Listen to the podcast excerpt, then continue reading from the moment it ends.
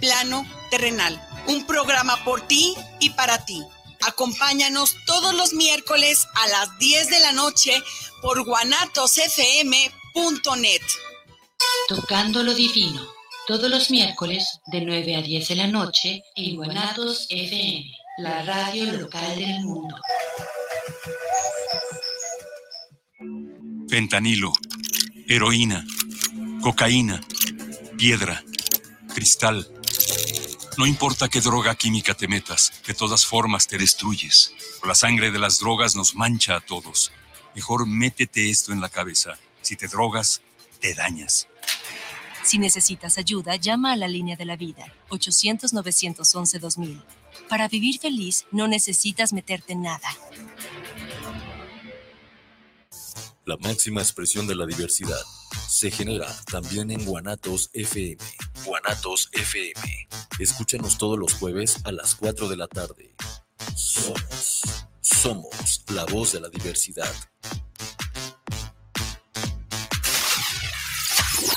Guanatos FM te invita a escuchar todos los miércoles de 9 a 10 de la noche Tocando lo Divino, un programa con entrevistas sobre temas de fe y espiritualidad que nos darán respuesta a nuestras inquietudes y entender el sentido de la trascendencia, conducido por Karina Rivera. Tú, escuchas guanatosfm.net, lo mejor de la radio internet.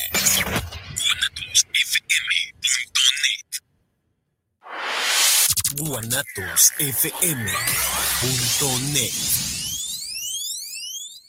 Los comentarios vertidos en este medio de comunicación son de exclusiva responsabilidad de quienes las emiten y no representan necesariamente el pensamiento ni la línea de guanatosfm.net.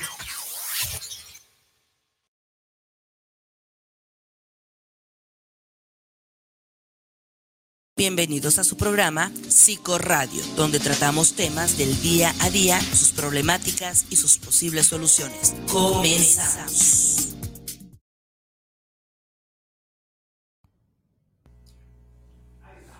Muy buenas noches amigos. Bienvenidos a su programa de Psiquiatría, Psicología y Salud Psicoradio Guadalajara. Su amigo Jorge Palacios los saluda. Es un gusto como siempre estar con ustedes todos los martes.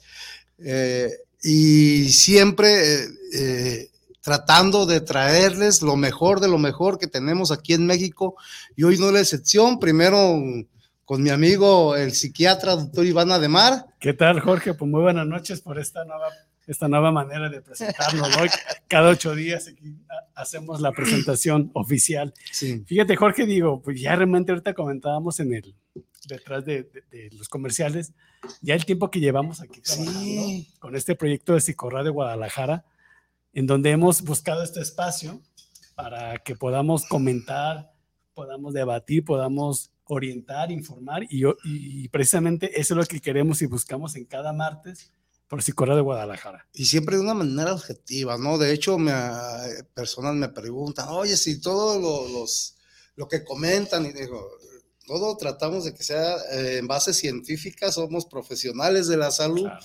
y para llevarles este, la mejor tipo asesoría, Claro, y, o- y y como una guía. ¿no? una guía. Y, y hoy, Iván, este, pues que los invitamos a que nos sigan por las redes sociales, eh, Psicoradio Guadalajara, por Facebook, también por Jorge Palacios, pueden buscarla y también YouTube en vivo y el teléfono que siempre tú te lo sabes aquí en cabina, Iván. Y bueno, pues hacer la invitación a todos y a todas nuestros amigos y amigas que nos están sintonizando en este momento. Aquí en Guadalajara, Jalisco, estamos transmitiendo desde esta ciudad y obviamente también para nuestros amigos y amigas de fuera de la ciudad, eh, en el centro del país, en el norte, en el sur. Y bueno, tenemos el WhatsApp abierto durante todo el programa, que a partir de este momento y hasta que termine a las 9 de la noche, lo tendremos disponible para mensajes, audios, llamadas o comentarios. El número es el 33 17 28 01 13. Lo repetimos, 33 17 28 01 13, Jorge. pues, ya te lo sabes más que el tuyo. Oye, Iván. Aquí estamos. Sí, aquí aprovechen, como siempre les digo, a nuestros grandes invitados y hoy no es la excepción. Y hoy tenemos, ¿por Pues tenemos una- a nuestra gran invitada? Queremos eh, hacer una, una invitación pues a que todos nos sigan, ya como dijimos, vamos a tener una transmisión a distancia eh, en Sicorra de Guadalajara, desde el Estado de México, una gran amiga, una gran colega, una experta en el tema que vamos a manejar el día de hoy y quien, a quien cariñosamente le voy a llamar Ise, Isela. Isela, estamos aquí desde Guadalajara, te escuchamos, ¿cómo estás? Hola, Iván. Bien, bien, bien. ¿Sí me escuchan? Sí, muy bien, doctora. Ah, ok, voy a poner mi cámara para saludarlos. Ok. Desde el Estado de México, aquí tienen su casa. Gracias, doctora. Muchas gracias, Ise. Pues mira, quisimos invitarte con este tema uh, por tu expertez, tu experiencia y pues todo esto, ¿no? Lo que queremos pedirte, Isela, es pues que, que nos compartas tu, nombre completo para nuestra audiencia, tu profesión y el tema de hoy mientras la cámara tuya se va prendiendo. Ok. Voy a apagarla para que no, no se vicie el, el sonido.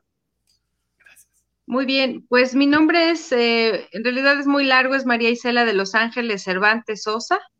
Este, soy psiquiatra, eh, con subespecialidad en psiquiatría de enlace, con una maestría en terapia sexual y sexualidad médica y con diplomados de educación eh, sexual. He trabajado pues desde hospitales psiquiátricos, en la consulta privada, como perito en instituciones judiciales. Este, pues eso, básicamente.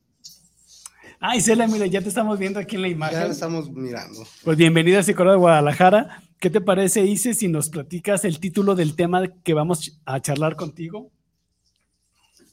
Ah, ok, pues mira, el tema es muy importante y es un tema, pues, pues muy relevante para la época actual, que es el abuso sexual en, los menores, ¿no?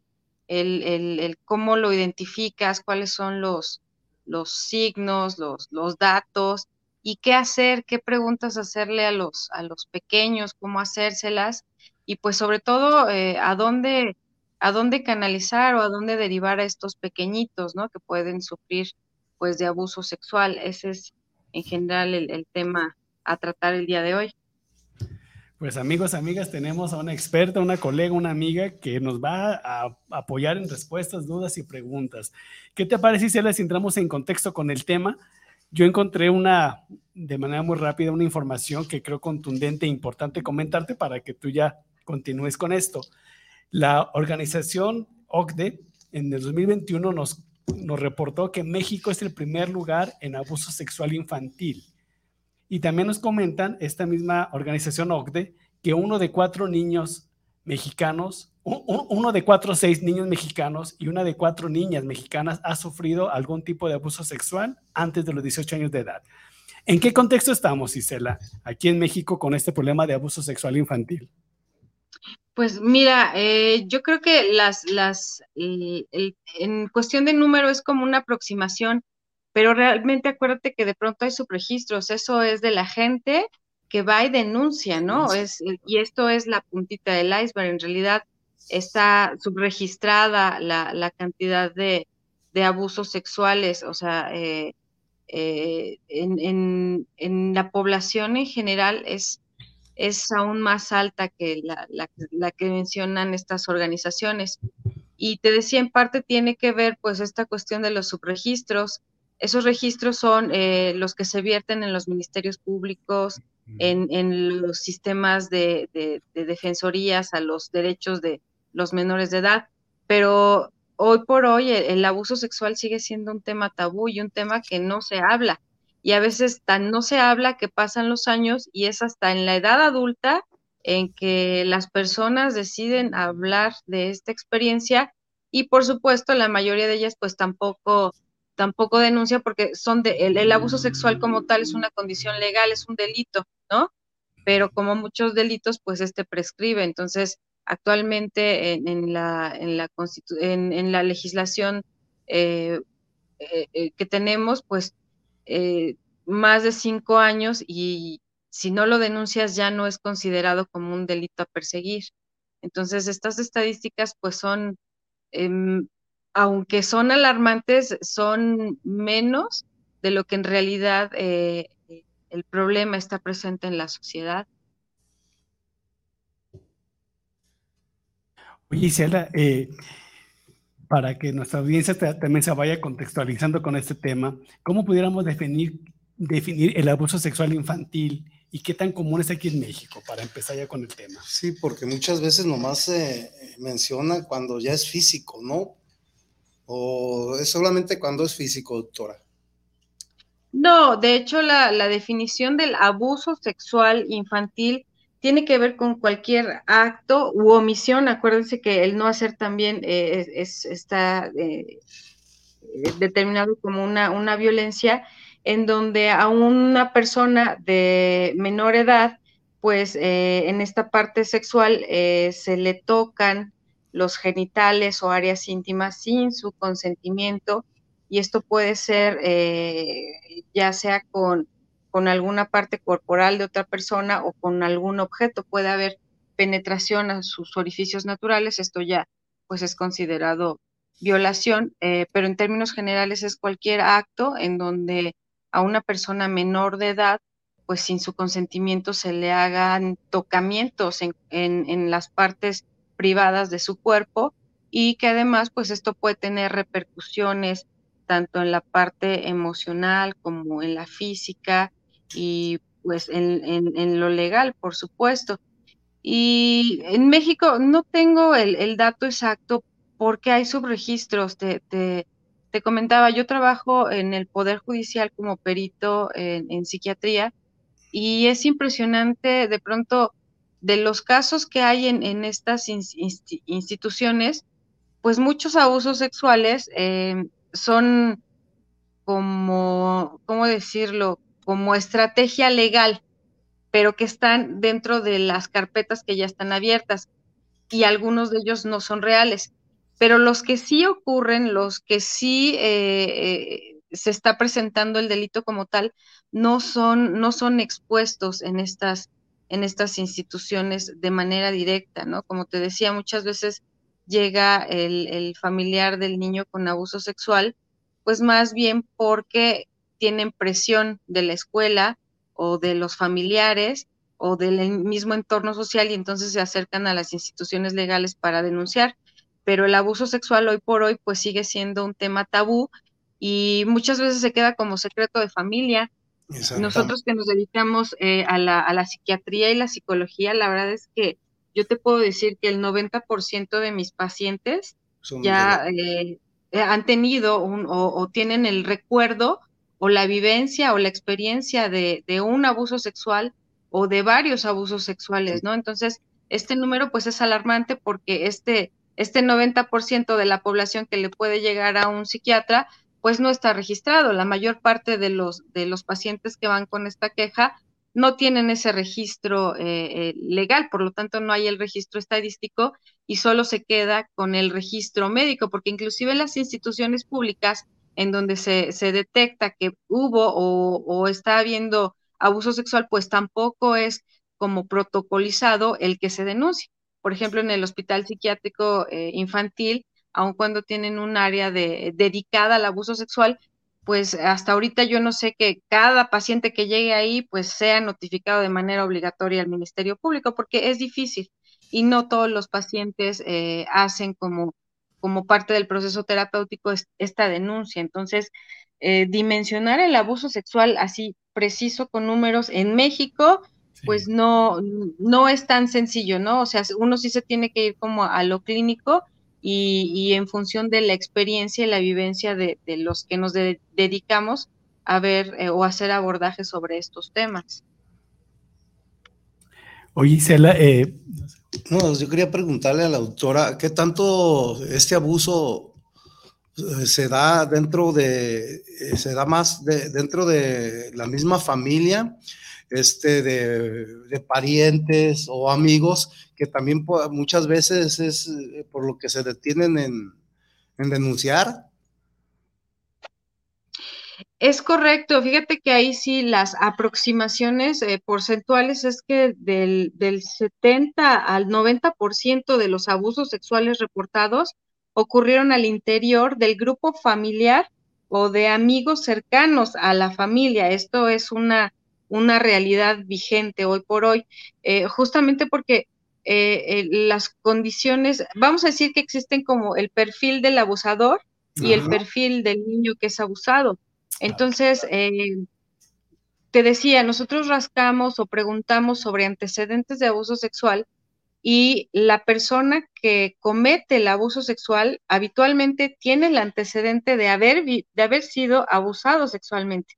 Entonces, esta conducta se va a repetir dentro del núcleo familiar y, pareciera eh, a, manera a lo mejor eh, eh, de coincidencia que este patrón una vez que se presenta en la familia va a ser replicado cada vez en cada generación, ¿no?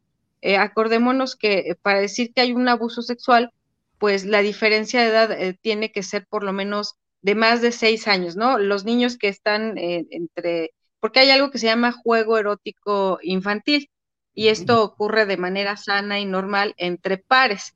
Pero eh, es mi par un niño, si yo tengo cinco años, un niño que tiene, bueno, los diez años todavía se considera mi par, pero el niño que tiene 12 años, 13 años, este, no, no se diga del, adulto, pues ya es un, abuso sexual como tal, porque ya hay una, una conciencia de, eh, si bien no transgredir al otro, sí de, obtener placer a costa de la voluntad, el conocimiento y la aceptación por parte del menor, que es el, que va a ser abusado, ¿no? En, este contexto que nos comentas, dice, ¿hay personas eh, cercanas al menor o a la menor con abuso sexual que tengan la obligación de denunciar un abuso sexual? ¿Hay obligaciones pues por algún Fíjate que, pues eso, eso tendría que, en la parte terapéutica, en la parte del abordaje al abuso sexual, eh, uno de los, de los elementos que te, que te van a ayudar a ti como, como víctima es que lo puedas primero abrir, que lo puedas externar, ¿no? Porque aquí nos vamos a topar con muchos baches y el primero es eh, que te crean. O sea, de pronto el, perfil del, del, abusador sexual puede ser el hermano, los padres, ¿no? Los padres no están exentos. Yo he tenido pacientes que han sido abusados sexualmente por, por sus papás, inclusive han llegado, en el caso de algunas chicas, a, estar embarazadas de los abusos sexuales eh, realizados por, por el progenitor, el progenitor biológico, ¿no? Eh, los, los, el, quien tiene una relación de, estas cuestiones de mm, los padres, eh, padrastros, los tíos, ¿no? O sea, cualquier familiar puede en determinado momento abusar de un menor de edad y más si tuvo el, antecedente de, haber sido abusado. Y aquí la obligación inmediata de los cuidadores de ese menor de edad, número uno, es creerle, ¿no? O sea, no, eh, no minimizar, porque esa es otra parte de la historia, o sea, las madres, porque solo es más como la apertura con la mamá. Este fenómeno se da más eh, de, hija a hijo que lo abren con la figura materna. Y en algunas ocasiones la mamá o a quien le compartan esta parte del abuso, pues también es común que no les crean a los menores, y más si fue ejecutado por la pareja sentimental de, de esta persona o el mismo padre. O sea, no hay como esta concepción de cómo eh, mi, mi pareja o tu papá puede abusarte. Entonces, estos niños son tachados de mentirosos, de groseros, y el asunto es que pues siguen exponiendo al menor de edad. Al no creerle, pues le dan elementos al abusador, lo empoderan y entonces este puede seguir en este círculo de, de abuso hacia el, el menor de edad y pues eso va a derivar en una serie de manifestaciones emocionales en este, en este pequeñito que pueden o no eh, tener repercusiones inmediatas o a lo mejor hasta una etapa adulta de pronto empiezan a aparecer algunas manifestaciones derivadas de este abuso sexual, pero, pero en, esencia sí tendría que ser, Iván,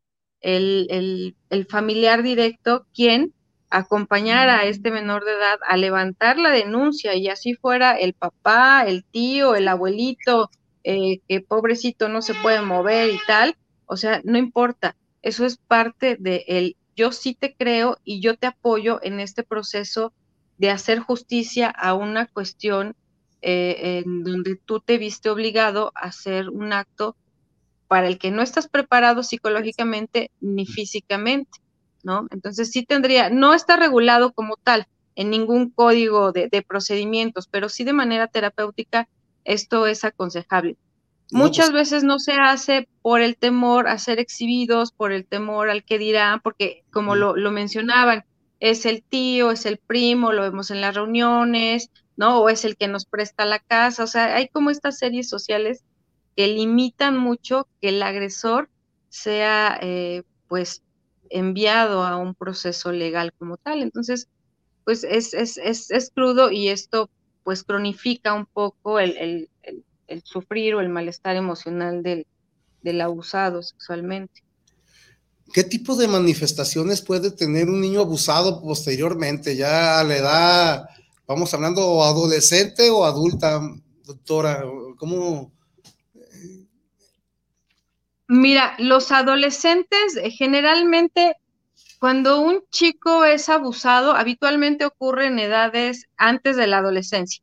Y depende mucho de si este, fíjate, el fenómeno que se da es, es algo muy curioso. Eh, habitualmente se eligen a menores de edad que están desprotegidos o que están solos o que tienen poco cuidado o que son callados, que son aislados, que son, tienen como este perfil de, de ser dóciles de alguna manera, ¿no? y es un perfil que el, abusador pues eh, utiliza para manipular, porque parte de, este abuso justamente eh, tiene que ver con que yo amenazo a este menor de edad, con que si le dice a alguien voy a lastimar a su mamá o, o lo voy a lastimar a él, o si él habla, él va a ser el causante de que se separen y le va a doler mucho a la mamá. O sea, hay como esta, este chantaje emocional por parte del agresor y el menor de edad, al no poder como eh, eh, verlo como una cuestión de manipulación, pues se asusta.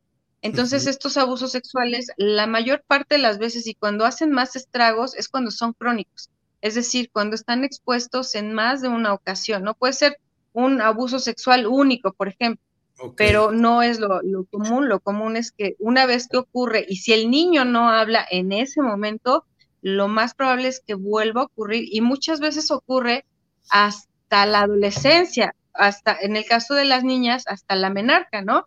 Hasta que ya existe como esta, este riesgo del embarazo. Entonces, ahí lo que hacen algunos agresores sexuales, si tienen eh, hijos, hijas más pequeñas, pues se van con la hija más pequeña. Entonces, e, esta, este patrón de conducta es algo más o menos eh, constante, pues, eh, y ahí los síntomas que pueden presentarse muchas veces en, los niños pequeños, eh, pues es difícil que ellos los externen porque están amenazados. Entonces lo que viven realmente es una cuestión de ansiedad, en donde los datos que van a manifestar tienen que ver eh, con el miedo, como datos de ansiedad, ¿no? Que el pequeño a lo mejor se empiece a orinar en, en la cama, que empiece a mostrarse irritable, retraído, aislado, que no quiera que le toquen el cuerpo, que si de pronto este, se baña, se tarde mucho tiempo, eh, que empieza a sentir como rechazo hacia, hacia eh, medidas de, afecto, los abrazos, los apapachos, ¿no? Son niños que pueden tener estos cambios y que, y, que se manifiestan mucho en lo físico, como en el rechazo, ¿no? Y de pronto también algo que nos debe hacer como, como poquito rojo es si el agresor convive con nosotros y este niño de pronto siente rechazo o siente angustia o siente enojo al, al, querer acercarse, ¿no? Muchas veces, ay, vamos con tu tío, abraza a tu tío, y el pequeño o pequeña pues no quiere, exacto, y, y, y de pronto pues no es tan sencillo que él diga no porque me está abusando sexualmente. ¿no? Ahí más bien también lo que la familia hace es decir, no seas grosero, es tu tío, saluda, ¿no? Y muchas veces esta parte de, a ver, saluda, abraza, ¿no? Como el, el, el, obligar al niño. Y creo que se nos Sí, obligar al niño. Eh, ¿Sí me escuchan? Sí. sí, ya, ya.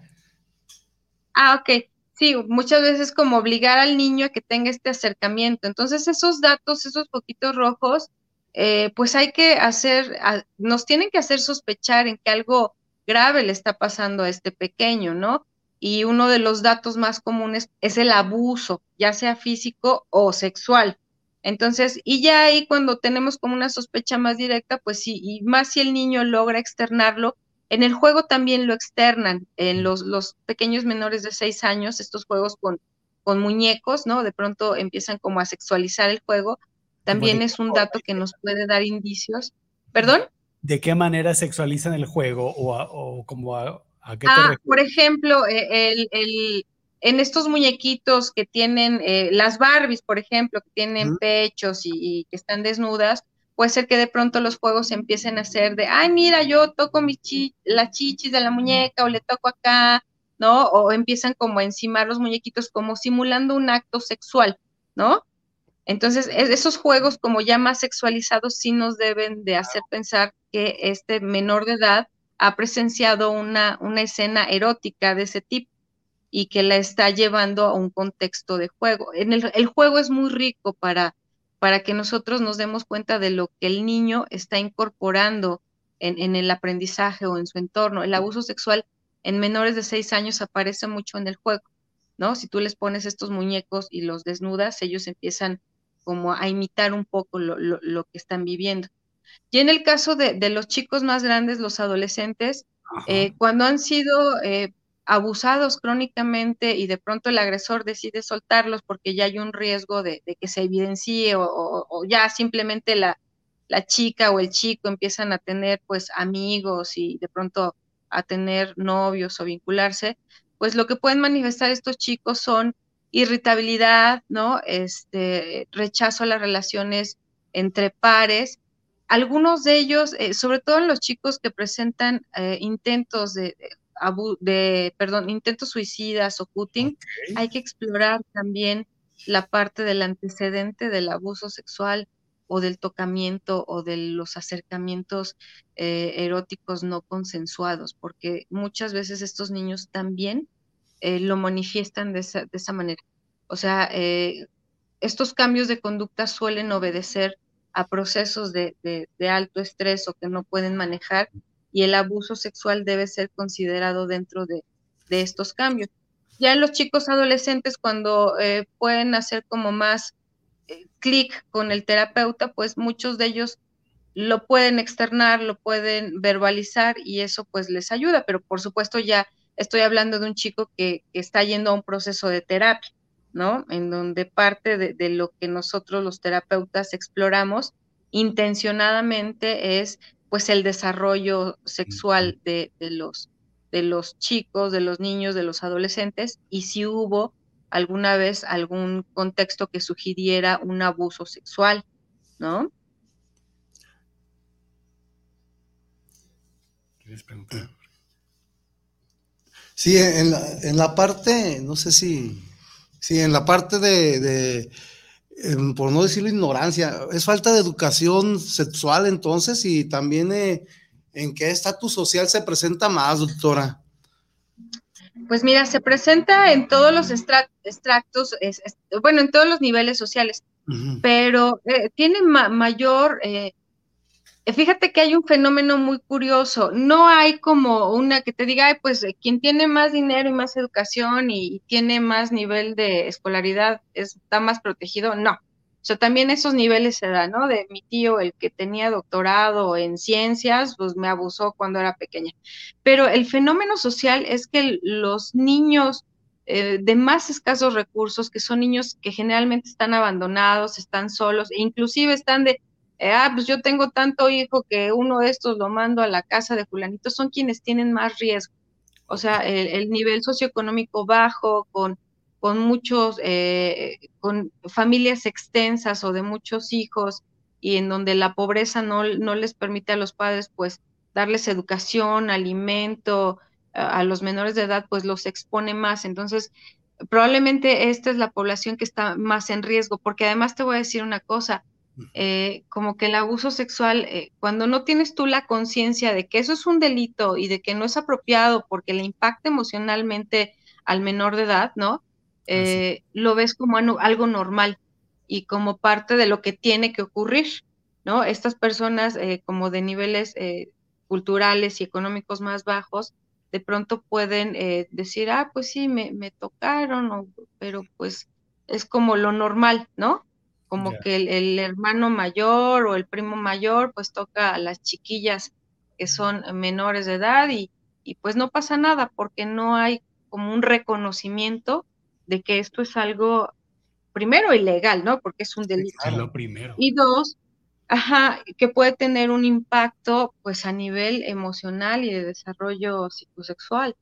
Entonces yo creo que en ese sentido la, la, el, nivel eh, o las personas con menos ingresos económicos y con mayor número de hijos y menor escolaridad tienen más riesgo de no, normalizarlo y de que esto sea un continuo en su vida y de que además pues no se, no se denuncia, a diferencia de estratos socioeconómicos más altos o con un nivel académico más alto, en donde en el momento que reconoces tú que algún ser querido tuyo o un hijo tuyo está siendo abusado sexualmente, pues corres a denunciar, ¿no?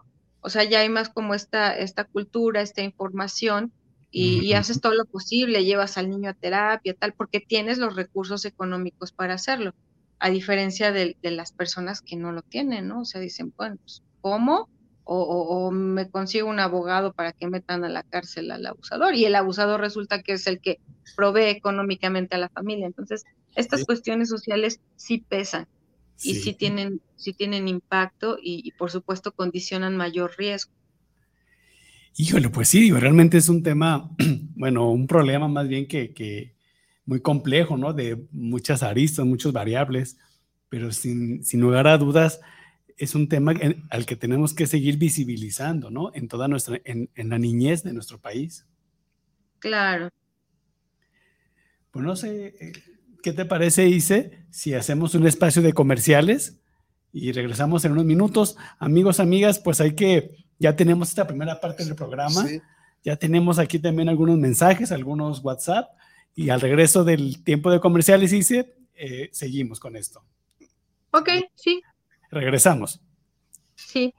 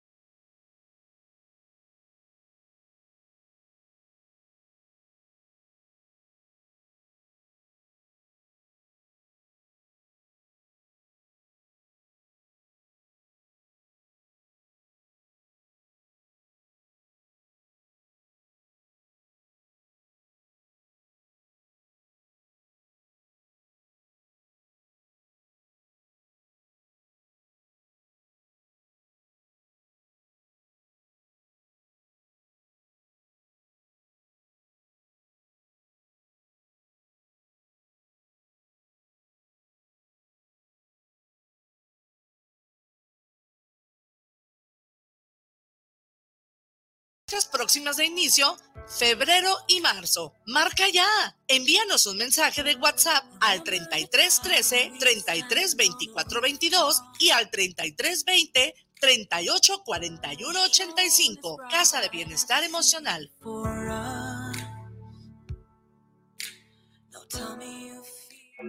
Fentanilo, heroína, cocaína, piedra, cristal no importa qué droga química te metas, de todas formas te destruyes. La sangre de las drogas nos mancha a todos. Mejor métete esto en la cabeza. Si te drogas, te dañas. Si necesitas ayuda, llama a la línea de la vida, 800-911-2000. Para vivir feliz, no necesitas meterte en nada. La máxima expresión de la diversidad se genera también en Guanatos FM. Guanatos FM. Escúchanos todos los jueves a las 4 de la tarde. Somos, somos la voz de la diversidad.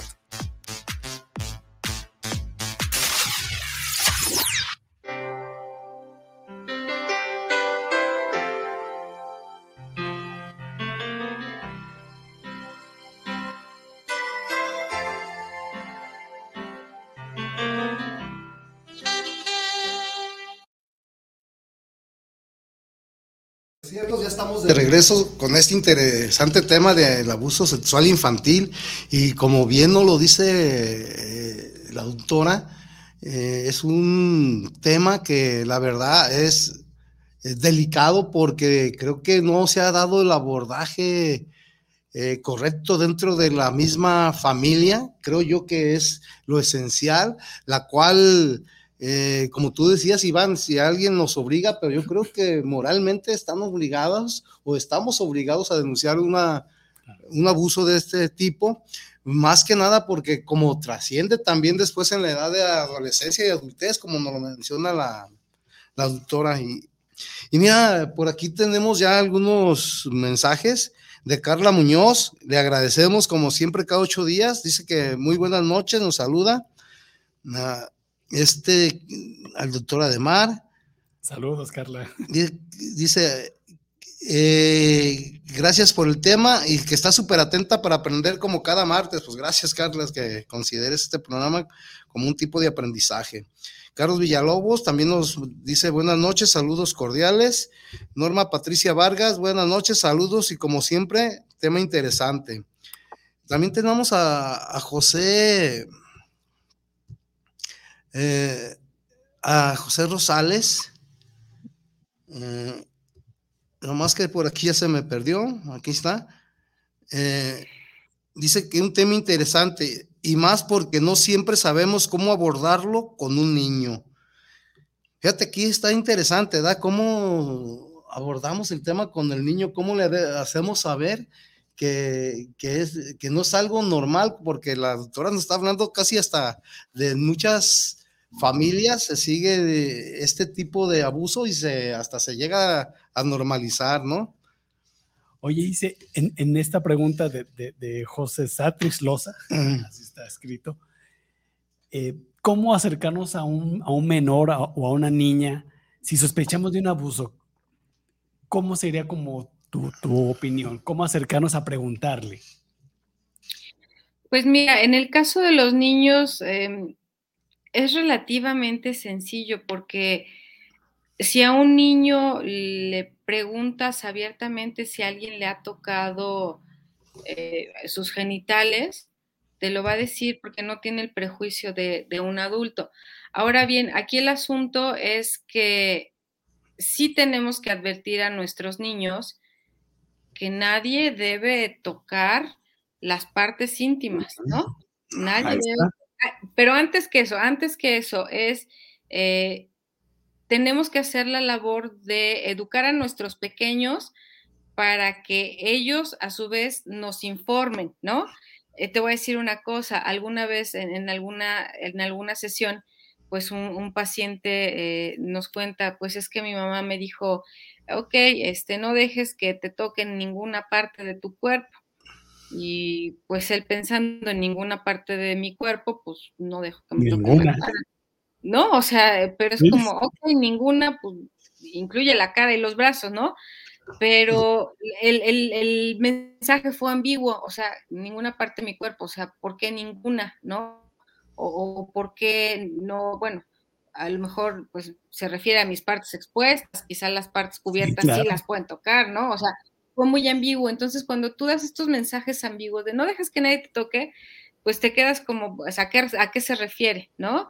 Y ahí se pierde la información. Pero cuando tú le dices a un niño, a ver, de entrada, eh, tus partes del cuerpo, ¿no? Esto es la cabeza, esto es la boca, esta es la vulva, estos son los pechos, este es el pene, ¿no? O sea, cuando empiezas como a dotar de armas a tu menor de edad, pues entonces el niño ya no está frente a este tabú de, ay, es que eh, me tocaron el conejito, el rabito, la colita. Oye, no, no dejes que te toquen la conejita, pero pues a lo mejor yo pienso que la conejita es el dedo gordo del pie, ¿no? No, pues ese no me lo tocaron, ¿no? Me tocaron otra cosa, pero mi conejita no. Entonces, el, empezar a, dotar a los niños de herramientas para que se defiendan es la base de eh, tratar de prevenir el abuso sexual y o en caso de que esté ocurriendo que los menores de edad lo puedan abrir, que nos puedan decir, ¿no? Pero empezando por esto de, a, ver hija, alguien te ha tocado tu, vagina, tu vulva, a ver hijo, alguien te ha tocado tu pene, alguien te ha tocado los testículos, alguien te ha tocado los pechos, o sea, ya cuando tú lo dices tan concreto y tan sencillo, los niños menores de edad que tienen esta información lo entienden y te lo van a decir, ah, pues sí, pues mi tío Juan viene y me toca mi, mi vagina o, acerca su, su pene, o sea, por eso es importante que los niños aprendan esto, o sea, yo les decía a algunos no puede ser que cuando tú le estés enseñando a un niño, ay, mira, ¿dónde están los ojitos, no? ¿Dónde está la boquita? Pero ¿por qué omitimos los genitales? ¿Por qué, ¿Dónde está tu pene? ¿Dónde está tu vagina? Ah, ok, está ahí, ok. Entonces ya cuando tu niño incorporas acá que también tienes genitales, pues no solo es los ojos y la cara, o sea, también los genitales son parte de tu cuerpo. Y si a eso yo le agrego que esta parte de tu cuerpo es privada y nadie te la debe tocar porque es tuya y solo tú la puedes tocar y o si te enfermas el médico o si tú aceptas papá o mamá para revisarte, salvo esas excepciones, cualquier otra persona que te toque, y así con estas palabras, eso es abuso sexual, así. O sea, no tenemos por qué darle como nombres a algo que es muy claro. El abuso sexual es, o sea, es tan sencillo como si alguien te tocó los genitales, eso es abuso sexual. Y si eso pasa, me lo avisas de inmediato porque eso no es correcto, porque es un delito y porque eso no está permitido en alguien que sea de diferente edad a ti, ¿no? Entonces, tienes a un niño pequeñito de 3, 4 años que esto eh, es así, o sea, se llama abuso sexual. Te tocan el pene, te tocan la vulva, te tocan los pechos sin tu consentimiento, eso es abuso sexual. Y entonces ya le vas dando herramientas a ese niño para que cualquiera que se acerque pequeño, tengo, no, no, está como con el prejuicio. Si a un niño pequeño de 3, 4, 5 años tú le dices, a ver, si alguien viene y te toca el pene, eso es abuso sexual, ¿qué crees que va a hacer ese niño cuando alguien intente tocarle el pene? Le va a gritar, eso es abuso sexual. Y ya de entrada estás empoderando a este pequeño porque ningún abusador se espera que un niño te nombre las cosas como son. Entonces tú le enseñas al niño a frenarlo, a ver, espérate. Sea, este niño sí sabe que esto que estoy haciendo es inadecuado y además lo está externando porque me lo está diciendo. Entonces, seguramente este niño sí va a ir a decirle a papá, mamá o a quien lo cuide, oye, mi tío vino y me abusó sexualmente, ¿no? Entonces, a veces hay que ser eh, tan simples en cosas que para nosotros los adultos pretenden ser tan complicadas, ¿no? El abuso sexual sí es complicado por, por todo lo que implica, porque ese es un secreto, porque impacta emocionalmente, porque hay cuestiones familiares, porque hay cuestiones legales, pero de manera concreta para los niños eh, menores de edad, pues es muy sencillo nombrarlo. Y ellos se van acostumbrando a esto, a que estas partes son privadas, no se tocan, y si se tocan es abuso sexual, y si es abuso sexual, se lo digo a mi mamá, a mi papá, a mi maestra, a quien esté cerca. Y si además a la sociedad le dices, ¿sabes que eso es delito y va al Ministerio Público? Pues haces como esta cadena de, herramientas útiles que frenan al, abusador, ¿no? A querer eh, intentarlo, por lo menos con ese pequeño, ¿no? Sí, claro. Entonces, la idea es que pues esto sea extensivo. Entonces, cuando, y cuando un pequeño ya, ya, eh, porque pasa que, que la mamá o el papá cacha al niño, o entran al, cuarto y está el primito mayor ahí con tocamientos o con la cuestión del abuso con el menor de edad, es como se dan cuenta los padres a veces. Otras veces, pues sí lo llegan a manifestar en, en, las escuelas, en el juego, en los dibujos. Y ahí es muy, muy simple, o sea, nuevamente cuando son menores de edad, a veces no lo, no lo, si ellos no lo conocen, no lo van a expresar, ¿no? Como sí, sí, sí me abusaron sexualmente, o sí me tocaron el pene, o sí me tocaron la vagina pero a través del juego ellos pueden, tú les puedes pedir, explícame con estos muñecos qué te, hacía tu tía o qué te hacía eh, eh, mi pareja o el abuelito, ¿no? Y ellos te lo explican. Ya cuando están un poquito más grandes, 8, 9, 10 años, pues ya se puede entablar un diálogo más, más estructurado y como más específico, ¿no? A ver, cuéntame si alguien ha, ha tocado tus genitales sin que tú lo permitas. Eh, y sobre todo, este abordaje para el papá es, es, difícil, ¿no? Porque el papá no, no se espera como, ay, que mi hijo sea abusado sexualmente, ningún padre. Y a ningún padre nos educan como para saber qué hacer ante un abuso, porque ningún padre nos lo esperamos, ¿no?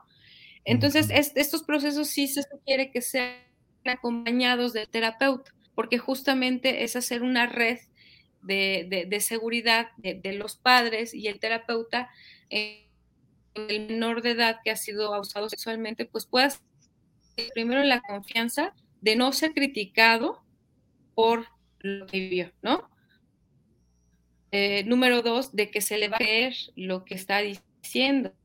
Y, número tres, de, de, que él entienda que la idea es ayudarle para que él no se vaya a sentir incómodo, ¿no? Con, esa situación que está viviendo y que además se pueda prevenir que no le pase a otros pequeñitos. Entonces, la manera en la que tú lo abordas con, el, menor de edad, yo sugiero que sí sea en compañía del, terapeuta.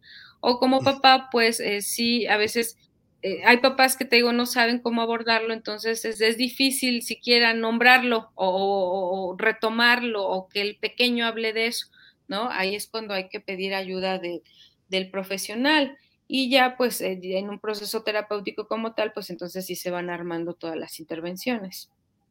Sí, de hecho, como tema de prevención, creo que es importantísimo quitarse ese tabú y decir, hablar las cosas como son, vagina, pene, decirle al órgano por su nombre y quitarnos esto, doctora, porque usted como bien lo menciona, o sea, eh, a veces eh, hasta que llega a, identificarse ya por medio de la escuela o, ya cuando el abuso ya está generando algún daño hasta físico y y psicológico grave es cuando muchas veces ya se empieza a identificar. Entonces creo que es importante, como usted lo señala, pero primero de no sé qué tanto se ve todavía en la actualidad ese tabú de decirle las cosas a los padres, hablar con, con los hijos, allá que dice, no, pues tú como mujer habla con las hijas y tú como papá habla con el hijo y, y sabe y qué información tenemos que el papá anda llevando al hijo ahí que se estrene y o sea, la verdad yo creo que sí es importante primero la educación, yo creo, eh, en los padres,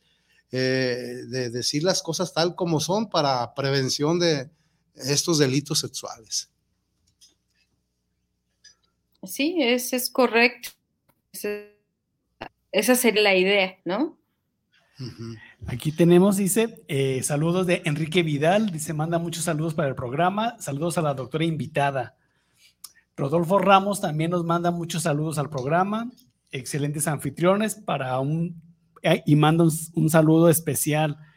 Jorge Manuel Ramírez, saludos al programa de Psicorra de Guadalajara. Felicito por este gran espacio y el tema de abuso sexual infantil. Fíjate, dice que este tema ya nos lo habían pedido de manera pues frecuente nuestro, radio escuchas a lo, a lo largo de este tiempo de Psicorra de Guadalajara.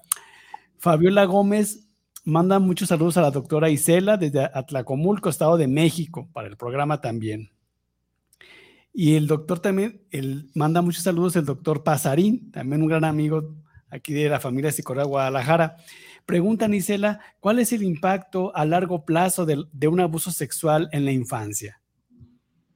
Pues a largo plazo, nosotros como psiquiatras lo, vemos todos los días, ¿no? Los trastornos de ansiedad, los trastornos de estrés postraumático, eh, la depresión, los, eh, los trastornos de personalidad. Eh, el abuso sexual es como la, semillita que puede llevar a estos trastornos emocionales, pero también el impacto en la vida erótica y sexual del paciente, pues puede, puede verse dañado a largo plazo, ¿no? las historias de los, eh, en el caso de las mujeres, el vaginismo, ¿no? En el caso de los varones, algunos eyaculadores precoces o problemas inclusive en, el vínculo, ¿no? Híjole, no, pues no puedo tener eh, pareja o acercarme a otras personas, ¿no? Por miedo a rechazo. O sea, el, impacto es, psicológico, es en el vínculo, en la vida erótica y puede ser físico. Hay pacientes que sobre todo los pacientes con fibromialgia, ¿no? Estos pacientes que andan con dolor en todo, todo el tiempo, eh, tienen de trasfondo, fíjate, como este elemento del abuso sexual, donde se supone se, e, el, asunto es que lo que tú no externas o no verbalizas, de todos modos el cuerpo lo manifiesta. Entonces, muchos de estos pacientes con problemas de dolor crónico tienen como en, el proceso terapéutico esta asociación de haber vivido y, la presencia y persistencia de molestias físicas, ¿no? Es como, como que no te puedes eh, sacar del cuerpo todo el dolor que en ese momento pudiste haber experimentado y que no lo externaste, contextualizaste, pero ahí está. Entonces, los impactos son a todos los, los niveles, ¿no? Desafortunadamente. Y pues en muchas personas eh, en la vida adulta pues también les, les, puede impactar, eh, porque si yo soy un, adulto que padeció un abuso sexual y me deprimo, entonces empiezo a fallar en el trabajo, en la familia, en la escuela, económicamente, o sea, también de manera colateral pues hay afectaciones en, los contextos sociales o externos de, de quien padeció un abuso sexual. Sí, no, o sea, se me está yendo a la mente ahorita que dice cómo repercute ya también en la edad adulta, ahora que eh, eh, salen los abusos que denuncian muchos artistas y todo esto, que fue, eh, no sé qué concepto tenga la doctora, hasta qué punto sí esté, ese recuerdo los esté repercutiendo, dañando en el momento, ¿no? o si ya lo tenían y así estuvieron padeciéndolo toda esa etapa de su vida el asunto aquí es bien peculiar porque normalmente cuando ocurre un abuso sexual en la etapa infantil, tú como niño no le das el contexto de un adulto, ¿no? Porque para ti es como una experiencia quizás incómoda, eh, como de, miedo, de, o sea, no le das como, como la contextualización adulto, pero cuando llegas a la etapa adulta y te das para atrás y revisas y dices, ah, chica, pues lo que me que me hizo mi tío, pues no estaba normal y con razón ahora entiendo por qué em, me da tanto eh, terror las relaciones de pareja, pues es ahí tú empiezas a darle el significado, ¿no? De, lo que te, de cómo te impactó ese abuso sexual. Y claro, el, verte en condición de vulnerabilidad y que además esa vulnerabilidad, una parte tan íntima, pues ocasiona desde vergüenza, culpa, temor. Hay quien en la adulta pues piensa en suicidarse, ¿no? Por, justamente por todas las, eh, como las connotaciones que se le da sexual y es por eso que las personas deben ir a terapia para resignificar y el impacto pues no, no sea tan, tan severo para ellos. Exactamente. Pues aquí se, nos siguen llegando muchos saludos de Piedad Murguía, dice muy interesante el tema. Muchos saludos. Caro Godínez también saludos, buenas noches. Hijo Licela, pues mira, eh, digo, realmente, pues el tema da para, para, mucho. para mucho, pero finalmente algo que también nos están preguntando de manera más constante es si hay alguna manera de prevenirlo. Digo, sé que hemos hablado ya de, de la comunicación que tú comentabas, de este enseñarle a los menores a hablar, pero eh, en concreto, ¿hay alguna manera de prevenirlo, Isela? a los menores de edad, esa es una forma.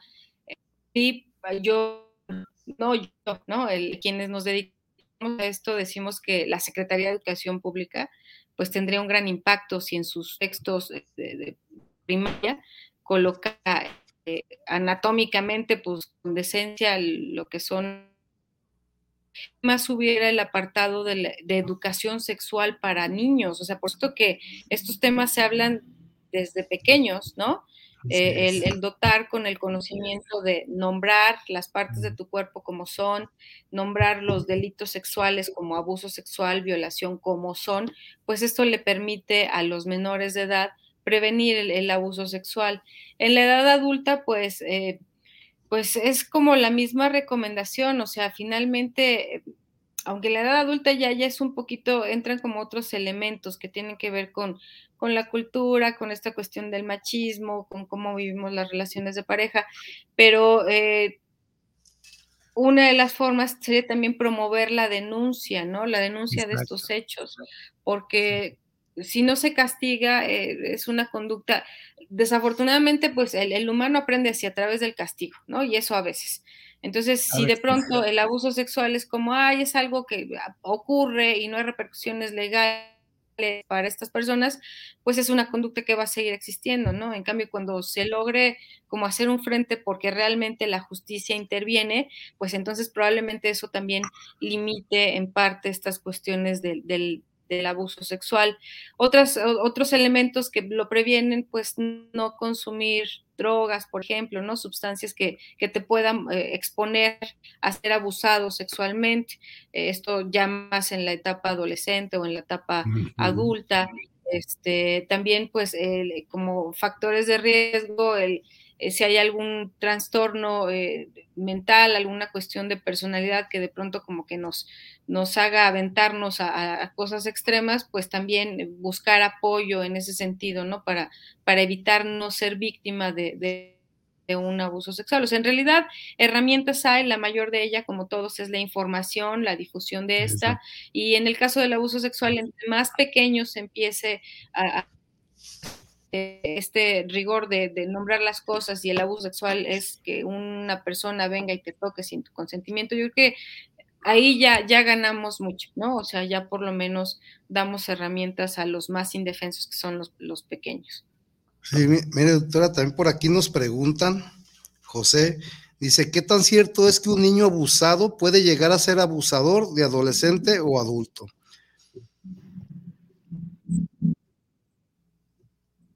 Es una conducta común, o sea, se repite, ¿no? Eh, hay como este patrón de si fue abusado, es muy probable que repita la, conducta. Eso es algo cierto. Ok. Por eso lo importante de que se trate de forma psicológicamente.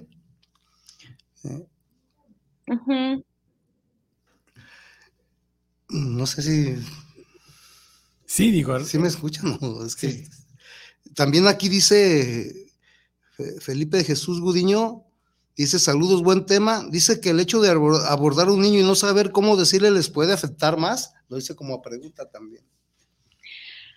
Eh, fíjate, más que no saber cómo decirles qué palabras utilizas, ¿no? Porque si yo como adulto hago un juicio de valor, ¿no? Niño cochino, ¿por qué dejaste eso?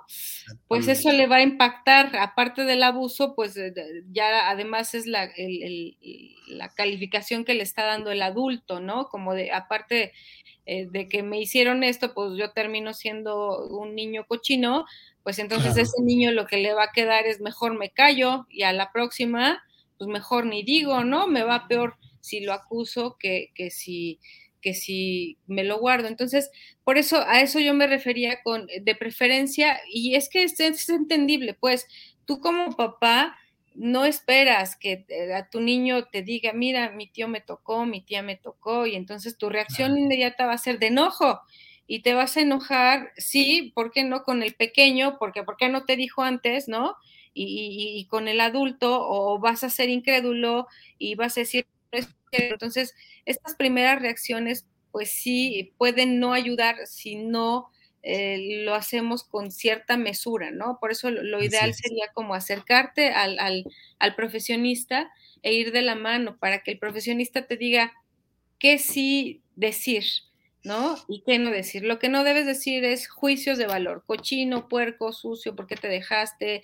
Eh, ya no vales nada, mira, ya perdiste tu, tu, valor como persona. O sea, como todas estas calificaciones negativas que denostan a los pequeños o a los adultos, es lo que se debería de evitar. O sea, si no sabes qué decir, eh, mejor no decir nada, ¿no? Claro. E ir con el para que te ayude.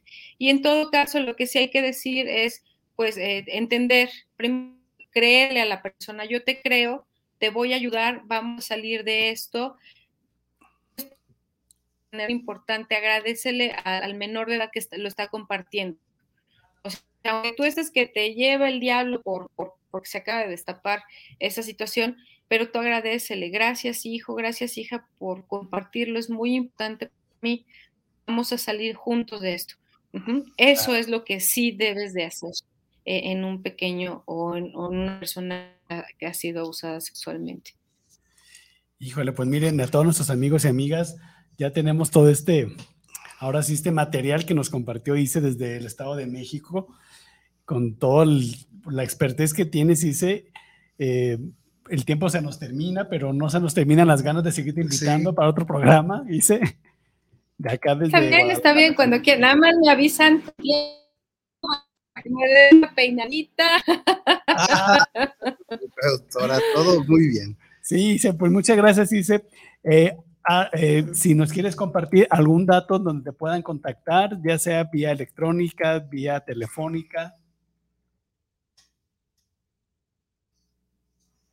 Sí, claro, este, pues yo estoy en, pues en Facebook, como hice la Cervantes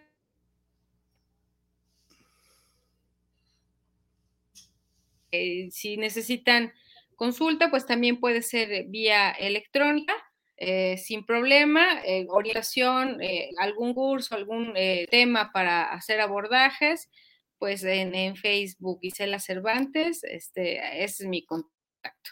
Y si no, que te llamen o a, la, estación y ya les das mi, número de contacto y pues ahí armamos algo. Ok, pues muchas gracias, doctora. La verdad fue un gusto conocerla por este medio. Y como dice Iván, esperamos no sea la última vez, ¿verdad? Hice, pues muchísimas gracias. Realmente sabes que te aprecio y que te tengo mucha estima y te mando un abrazo. hasta allá. Y ojalá que pronto nos podamos ver personalmente para saludarnos, digo. y ya nomás por último, y ya nomás por último digo, saludos a, Carolina Valdominos y a Ana Puebla ya para cerrar. Y, damos un guía también, que muy interesante tema.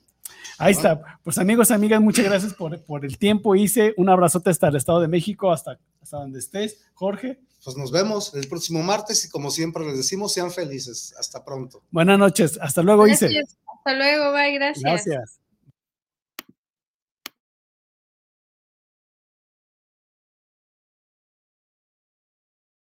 Este fue su programa Psicoradio, donde usted quedó informado de los temas vividos día a día, sus problemáticas y sus posibles soluciones.